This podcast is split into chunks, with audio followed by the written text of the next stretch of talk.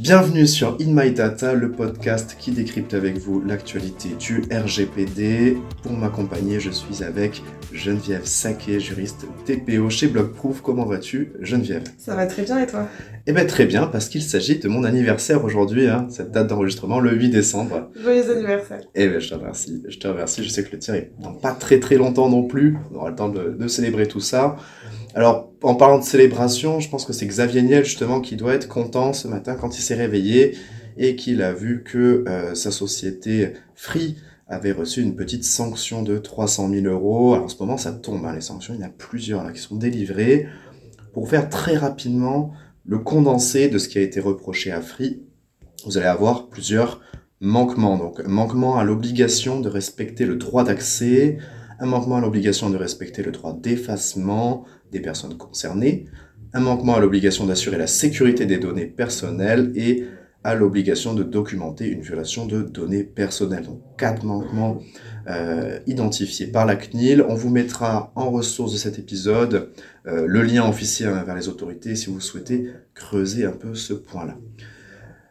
Geneviève, je sais que tu voulais nous parler de euh, Maximilian, Maximilien Schrems ou Max, un peu pour, pour les intimes, très connu hein, dans, dans, le milieu de la protection des données pour ses euh, différentes actions euh, menées auprès de, du groupe Meta. Parle-nous-en, qu'est-ce que qu'est-ce que vous voulez nous présenter? Effectivement, alors c'est pas Max Schrems directement, c'est plutôt son association, donc None of Your Business. Euh, ils avaient déposé plainte en 2018, il y a 4 ans, et enfin, euh, ils ont gagné. Ils ont eu de gain de cause. Allez. Comme souvent avec, euh, avec Max Schrems. en fait, le, ça a commencé par une décision de, de l'autorité de protection irlandaise qui a considéré que euh, bah, la publicité ciblée mise en œuvre par Meta était tout à fait légale. Alors, les autres autorités de contrôle européennes n'ont pas vu ça d'un très bon œil et se sont rebellées contre l'autorité de protection irlandaise. Euh, et elles ont saisi du coup euh, le CEPD pour voir euh, ce que le comité en pensait. Le CEPD a jugé, je cite, que la législation européenne en matière de protection de la vie privée ne permettait pas aux plateformes Meta, telles qu'Instagram et Facebook, d'utiliser leurs conditions de service pour justifier l'autorisation de ces publicités. Alors en gros, qu'est-ce que ça veut dire? Ça veut dire que Meta ne peut pas utiliser les données personnelles euh, pour des publicités en basant ça sur un prétendu contrat. Euh, la base légale n'est pas bonne.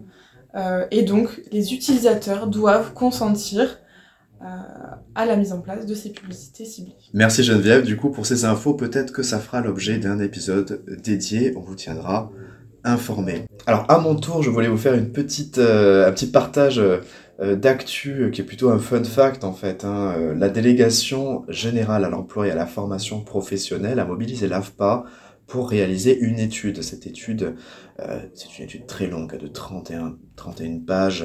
Euh, N'hésitez pas à aller la consulter, on vous mettra tous les liens dans les ressources de l'épisode.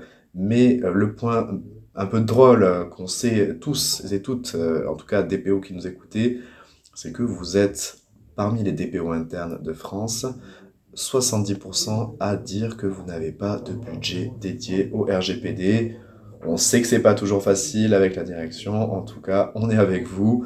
Bon courage parce qu'on sait que ce n'est pas simple. Mais pour revenir du coup à des actualités plus pertinentes, on va dire, Geneviève, tu voulais peut-être nous partager un petit point.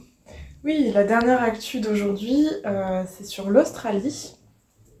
Le RGPD s'exporte à l'international puisqu'un texte a été adopté pour la protection des données, donc le Privacy Legislation Amendment Enforcement and Other Measures Bill 2022, euh, qui a donc euh, introduit, je cite, des sanctions considérablement accrues pour les atteintes graves et répétées à la vie privée. Donc euh, cette, loi a, donné beaucoup plus de pouvoir à la CNIL australienne et a multiplié surtout par 23 le montant maximal des amendes. Jusqu'ici, euh, la CNIL australienne pouvait aller jusqu'à 2,2 millions de dollars australiens. Maintenant, on est à 50 millions de dollars australiens. Donc, on espère que là-bas aussi, euh, on va avoir quelques sanctions contre des grosses entreprises et que surtout de plus en plus de pays non européens vont prendre exemple sur nous pour protéger au maximum la vie privée des individus. Eh ben, écoutez, c'est une, euh, c'est une bonne nouvelle, en tout cas, qu'ils s'en saisissent aussi euh, encore plus que ce n'était euh, avant. Est-ce qu'on a fait le tour oui, pour cette on semaine a fait le tour pour cette semaine. Allez, ben c'est parfait. Ben, merci à toutes et à tous pour cette écoute. Et puis, je vous souhaite une très belle journée et à la semaine prochaine. À bientôt.